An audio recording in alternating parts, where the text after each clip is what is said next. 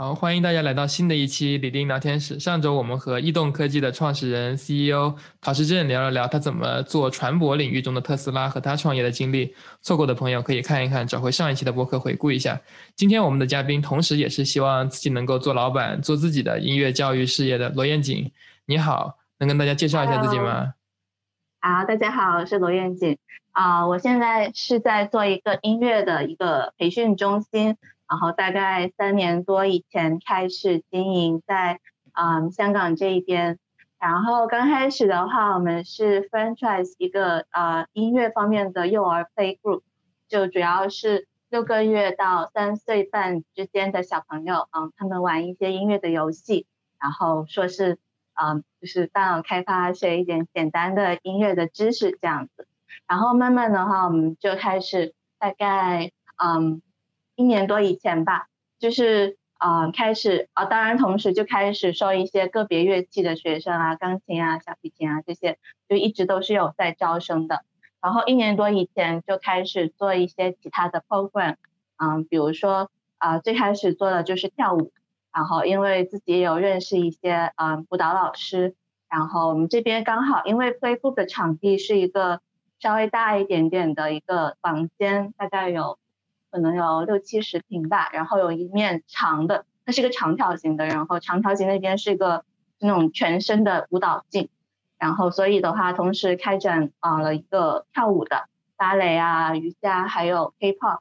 然后后来就是自己嗯有在经营卖那些乐器啊，主要就是小提琴和竖琴，然后有时候也卖一些二手钢琴，然后嗯前。可能一年多以前，现在没有在做了。就那段时间，我做了一年的 party room，啊，就是接各种就是小朋友可能办生日 party 啊，然后可能有一些人可能啊喜欢一些比较嗯可爱一点的环境，用很多这种玩具，然后就办这种 party，啊，然后最近一年正在做的是有几个项目，一个是 brain training，就是嗯大脑的一个训练，然后第二个是一个 STEM 的 course。就是嗯机器人相关的，然后最后一个是啊音乐欣赏的一个课程啊，是和一个啊音这边音专的一个校长合作的，对，大概就是这样。你刚才提到是说这个这个目标的这个客户群体是六个月到三岁的这个小孩，想想想做他们这种大脑的培训啊，然后音乐开发这样子的。那做这种小孩的音乐培训和跟那种青少年的培训有什么不同呢？啊，其实只是 play group 是这个，就是那个音乐 play group 是六个月到三岁半，其他的话都是什么年龄都有，嗯，乐器就什么年龄都有，然后然后跳舞也是有有就是不同年龄的班，然后也有成人班，然后嗯，其他的课的话就比较 flexible 一点了，就是看那个 group 是什么样的群体，其实主要可能大概是嗯幼儿到小学这个。阶段的学生偏多一点点。OK，了解。那那我据我的了解，之前你的背景是也是做理工科方面的这个这个学习的，你是怎么想到要开始做这个音乐培训这方面的这个事情呢？啊，其实应该说一直都很喜欢音乐吧。然后，嗯，这也是一直就是想做的事情。然后用以前其实，呃，忘记是高中还是大学给我的评价就是。你的梦想不就是做一个少年宫吗？然后我觉得 这个评价还挺恰当的。但是我希望就是一个很开心的一个，就像去迪士尼这么开心的一个少年宫吧。然后一直以来都很想做就是音乐和教育相关的一个东西。然后嗯，也说也也算是在这条路上不断的在探索吧。其实本来并没有说计划在啊。读音乐硕士之前就开这个 center，就一直有读这个硕士的计划，但是没有说没有想在这个之前已经把这个 center 弄出来，其实确实挺累，但是这也是一个机会，我们晚一点可以谈到这个这个这 topic。嗯，只是说我一直就是想在音乐方面可能在进修，然后再弄一个自己的音乐中心，这也算是一个。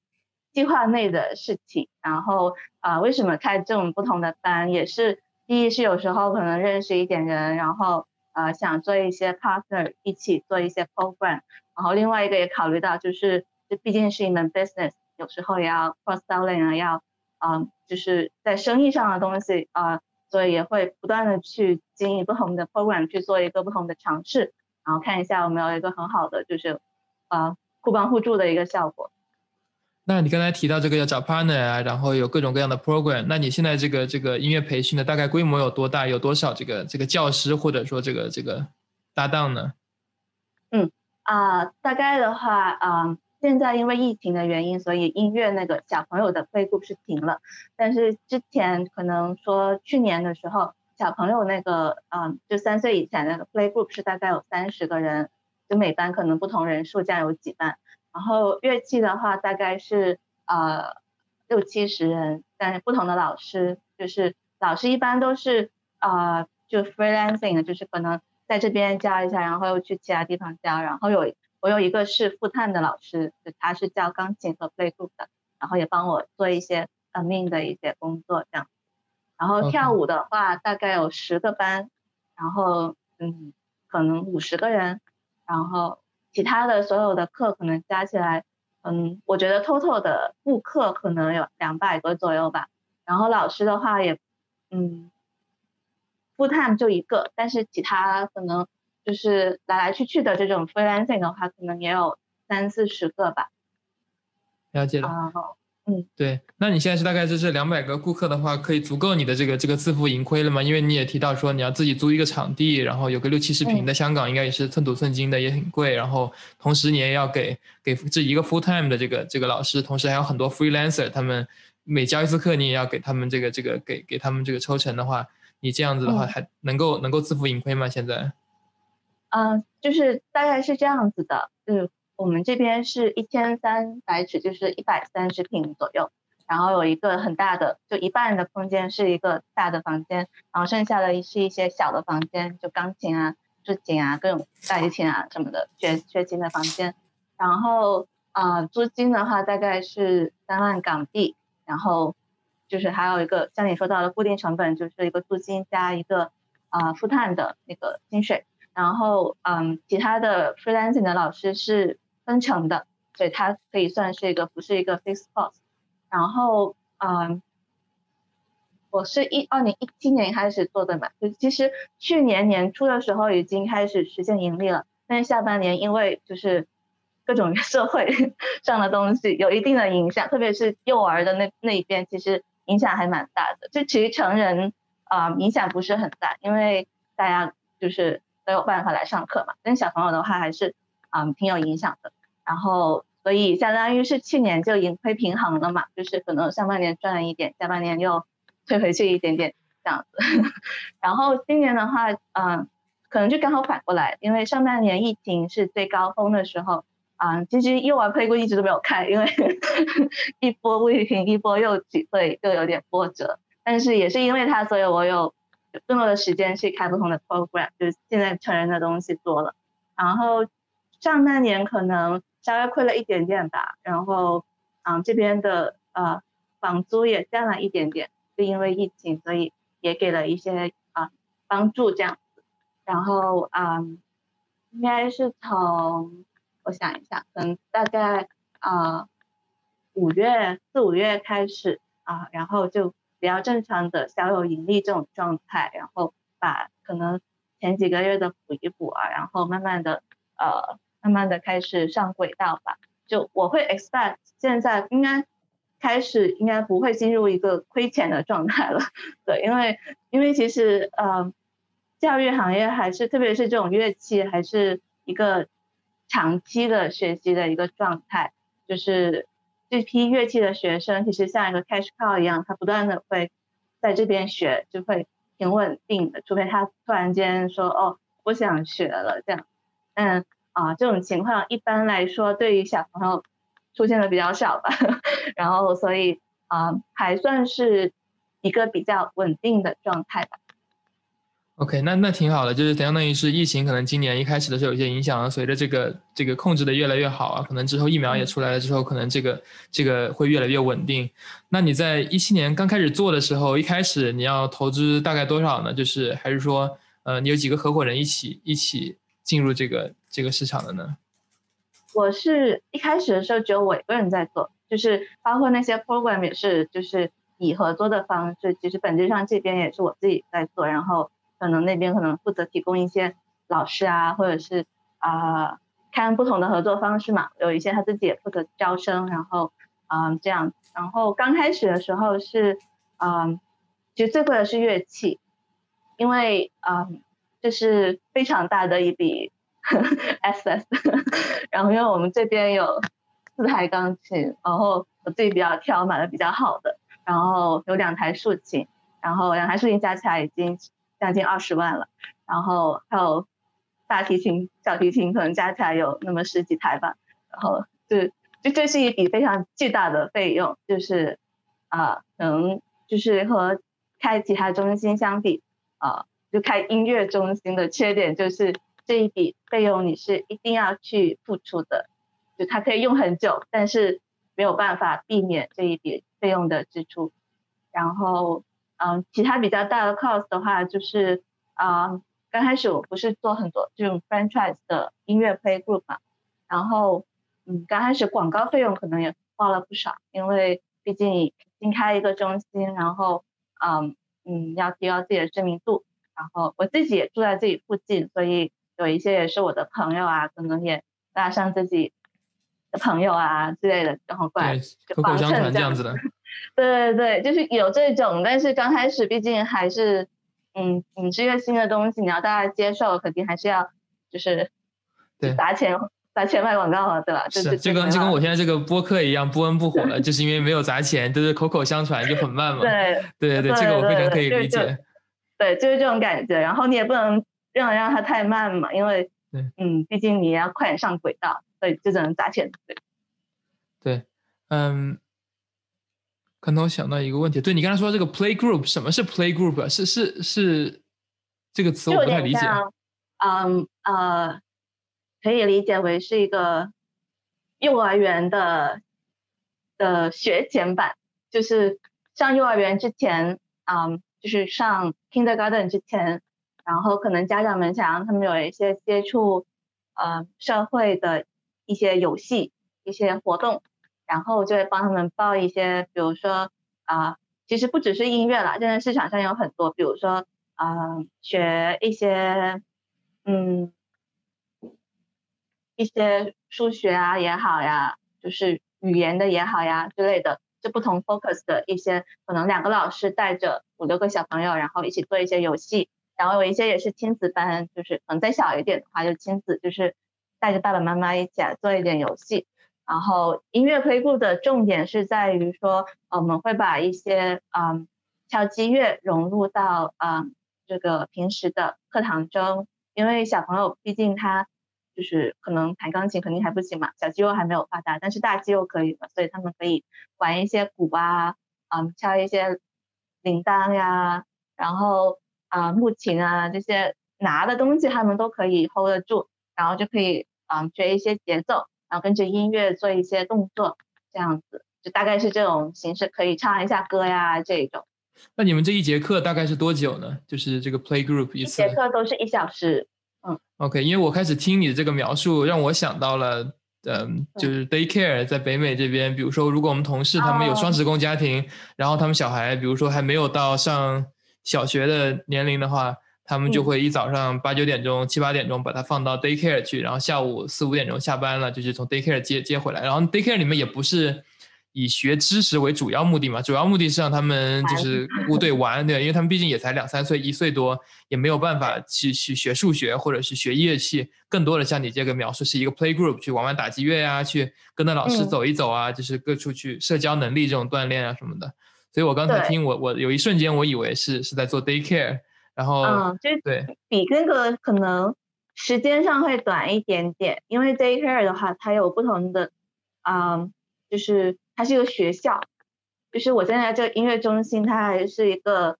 嗯，教育中心，就是它的那个，嗯，license 是有一点点不一样。学校的话是比较难拿得到那个那个许可的。然后，嗯，这个的话其实还是注重于，嗯。音乐上面的一些培养，还有就也是说是啊，就是通过这些音乐的刺激啊，可以让他们就是大脑发育的更好啊之类的。然后这边为什么要 franchise 这个 brand name，就是因为他拿了那个维也纳音乐考试局的一个认证，就是相当于就是说你啊，你在这边上完了一个 play group 了之后，你是可以拿到一个证书的，就你接受了这样一个学就那边许可的一个学前教育，然后也算是一个啊。比较官方一点的一个音乐的一个培训的课程，这样。那这个这个证明可以干嘛呢？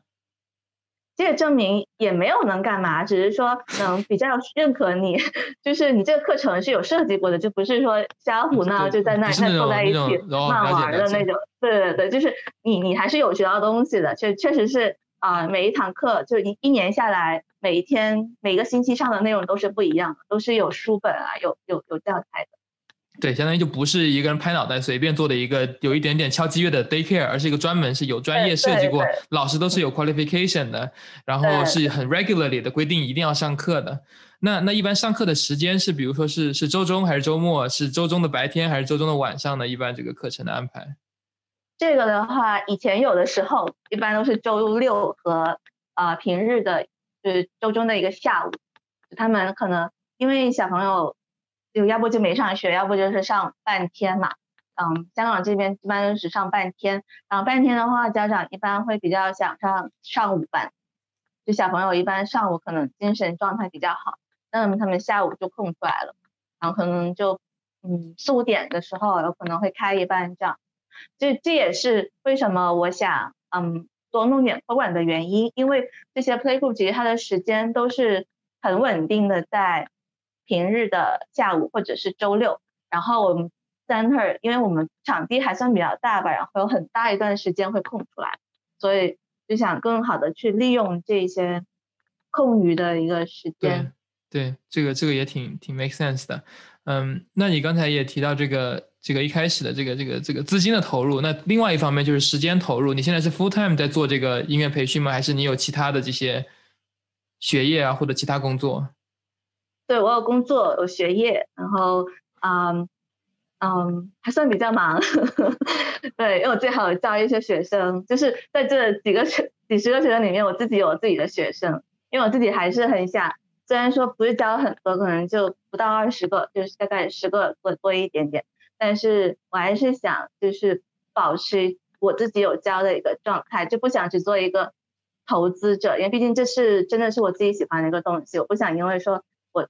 就做这个这个 center 而就失去这样一份东西，然后时间方面大概是我工作还算比较轻松吧，而且我们比较 flexible，就有时候我就 work from home 嘛，然后大概就嗯九到六或者如果早有时候早一点的话可能八到五这样，然后有时候我会 work from home，有时候要上课的话我可能就请一个假，因为今天假太多了，然后嗯 然后。呃，学习的话，现在是我在嗯中文大学读音乐硕士嘛，然后啊，我这个学期上的课比较少，因为我预料到我自己的状态可能需要一点时间过渡一下，所以我这次学期只上了两门课，但是啊，我上了一个非常难的呃 practical 的课，在学指挥，然后那门课上的我非常的。心力交瘁，然后没有想过 想选了这么难的课，然后嗯，我已经避免了选一些可能室内乐这种要很长时间练习的课，但是还是学习上还是嗯，两堂课的话时间是周四周五的六点到可能九点多十点这样子，然后晚上晚上对晚上，然后肯定还要复习嘛，还要准备课上的内容，然后啊也要。嗯，自己还有在学琴，嗯，因为啊，我这学期是避免了上乐器的课，但是下学期是逃不掉的，所以 还是得上。所以我是想，呃，这学期可能啊，还是要坚持努力的去继续好好学我的小提琴和竖琴，然后，嗯，然后不然的话，在有一些课是一定要 audition 的，然后，嗯，就是你要在第一堂课你先表演一段曲子，然后老师去决定收不收你。但是老师不收你的话，你这门课又进不去，然后你毕不了业，所以，呃，所以就是你要好好练习，就是你在上课之前你就得好好去准备，说，呃，第一堂课的时候你要去表演一个东西，然后老师要收你，你不收你的话你就完蛋了，毕不了业要延毕了。那还那还挺，这还挺有挑战性的。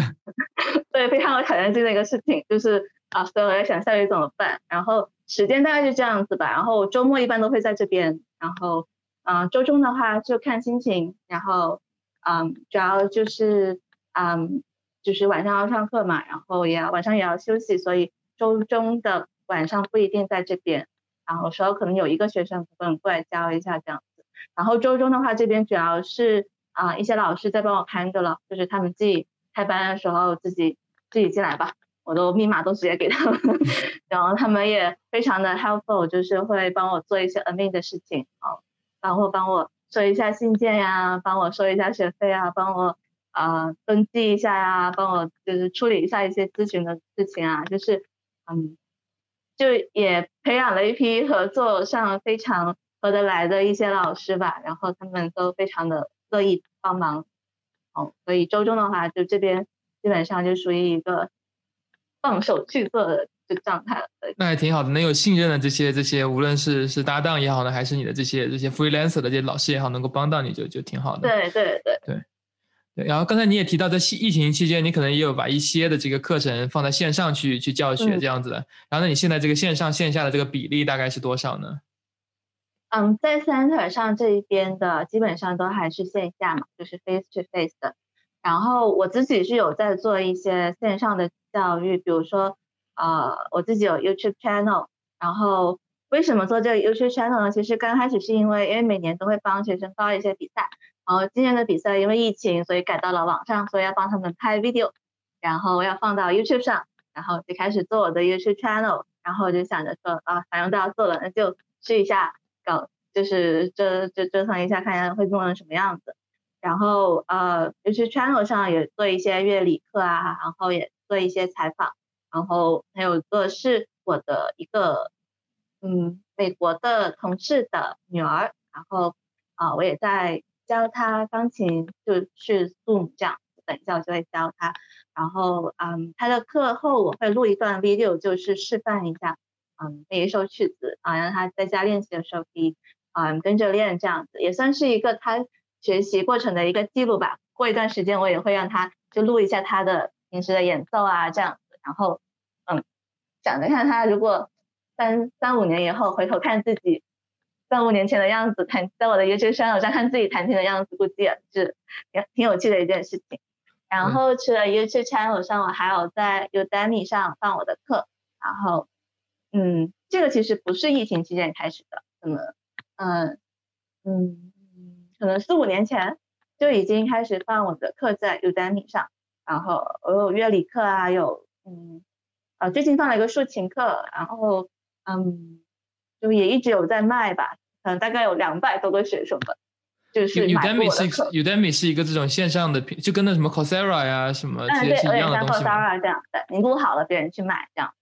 然后对，就就就一直放在那里的，然后嗯。呃，疫情期间有一些学生转成 Zoom 了吧，就是因为毕竟过来不方便这样。然后，但是那一些有一些在本地的，就后来又转回来了，就是因为疫情越来越好了。朋友对对，就变成因为其实乐器课它转成线上是很有难度的，因为可能钢琴还算稍微好一点点，能解释清楚啊，像弦乐这种真的啊，我觉得自己觉得还是。啊，就是很心力交瘁去解释说这些东西怎么弄，其实真的没有说呃面对面直接告诉你会容易一些。对，这这个课其实还是有难度的。然后嗯，包括说我的学生有一些在用 VIP 陪练，嗯，就是嗯老师也是通过镜头这样子去看学生练习乐器，然后嗯嗯也是要看老师啊，有一些老师可能其实抓的有一些东西也不是特别准。然后有一些可能就是，嗯，比较习惯这种教学模式，所以还是有能够帮助学生好好练琴，这样就，嗯，对，大概就是这种情况吧。然后之前在疫情期间有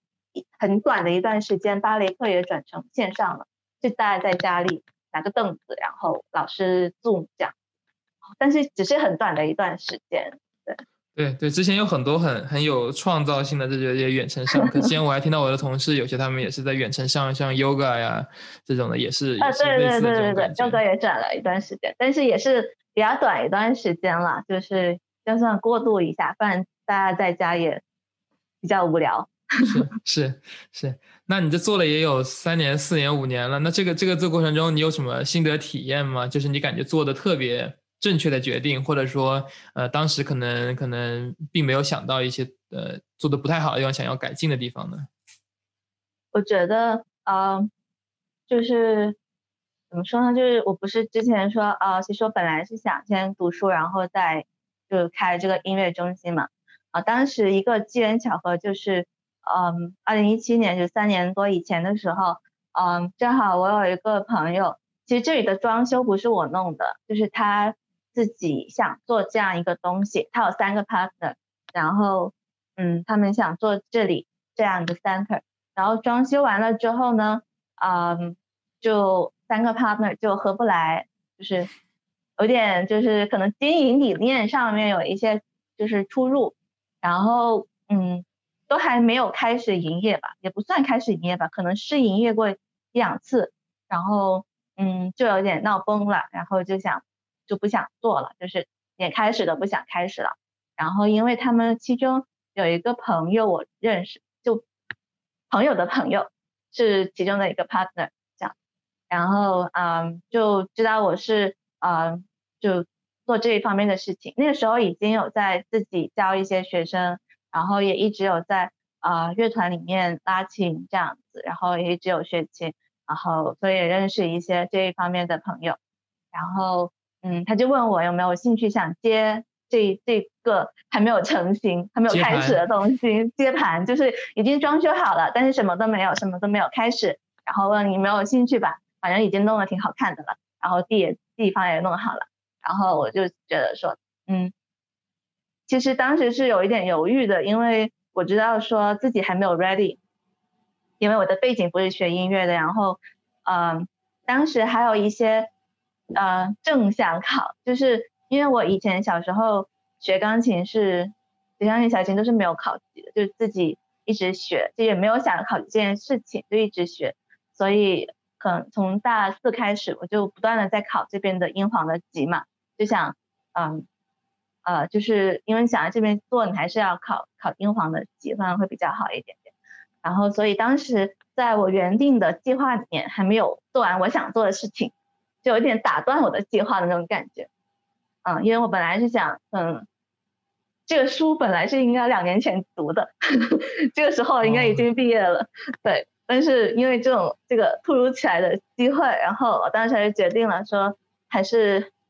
只是想接受。这个机会，对，就拼一把，然后就当时就就做了接盘侠，然后然后也不算很接盘，为什么都没有，那个时候就是就真的是从。和自己做没有什么区别，唯一的区别就是别人帮你把最前面最操心需要装修那些正好是我不懂的呃地方给弄好了。我觉得这也是一个机会吧。我觉得，因为啊，以我当时的能力，可能你让我去操心去租一个地方，找一个地点不错的地方，然后再装修啊，再什么的，可能我也没有这个精力时时间去折腾啊。这也算是一个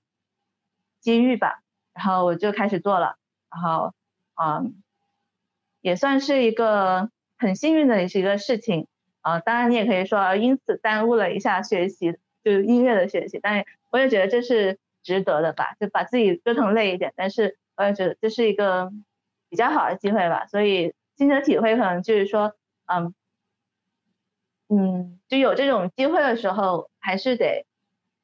就有一点勇气去。去去去接受这个挑战吧，而且我觉得就是要，嗯，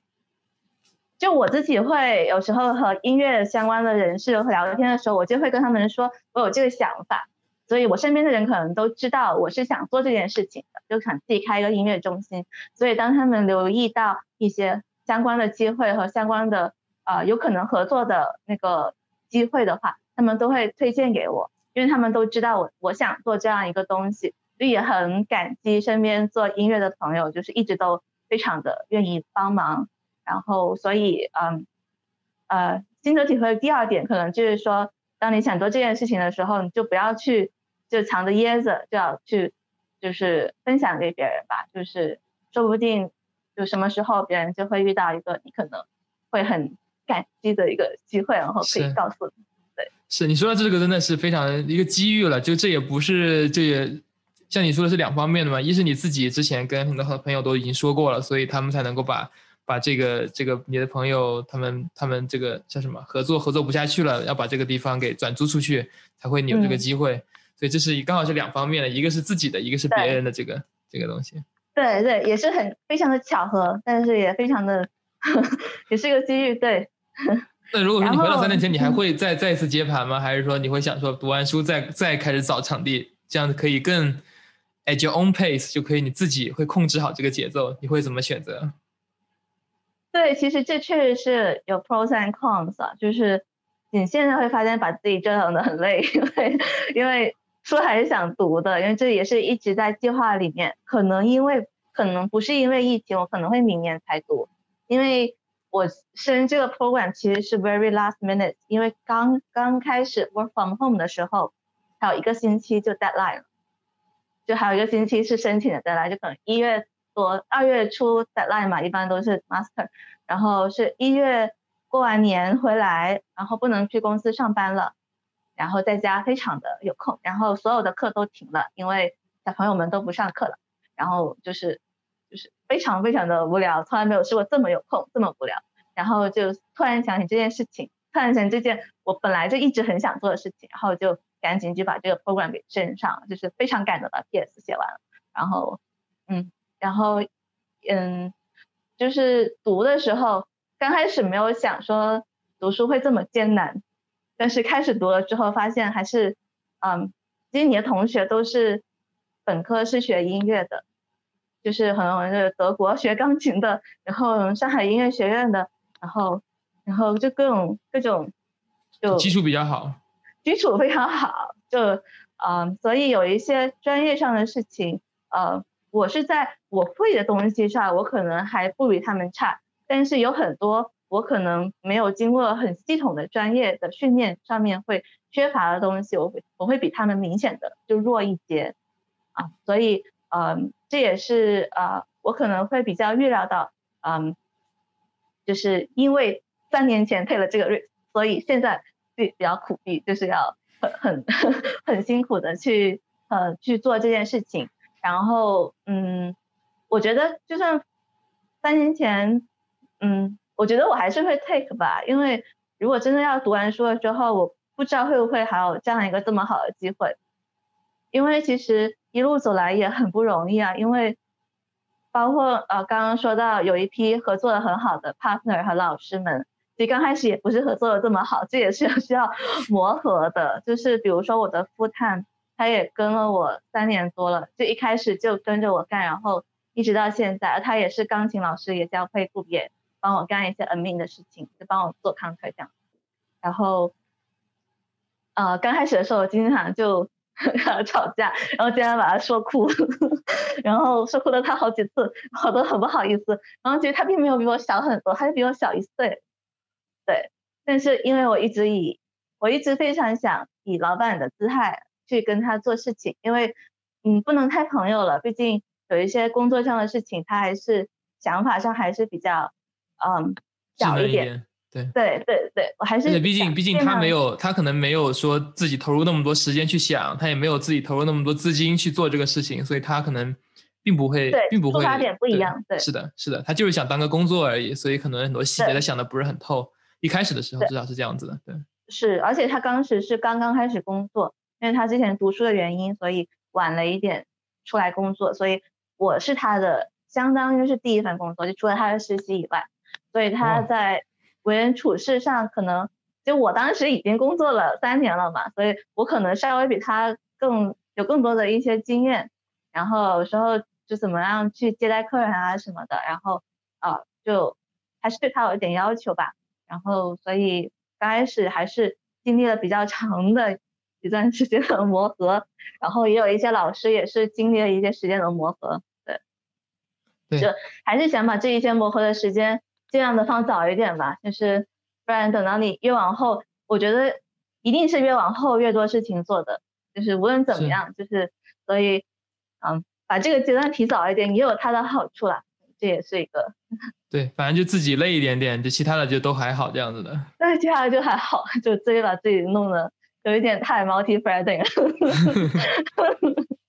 那挺好的，今天这个分享很很，我也我也学到了很多东西。那最后的话，刚才你也提到你这个有线上也有一些线上教课的这个这个成分，然后我不知道我的听众朋友有多少是在香港的，但至少如果线上能够教的话，美国也有啊，然后的国内大陆也有啊，然后欧洲也有，所以你也可以在这里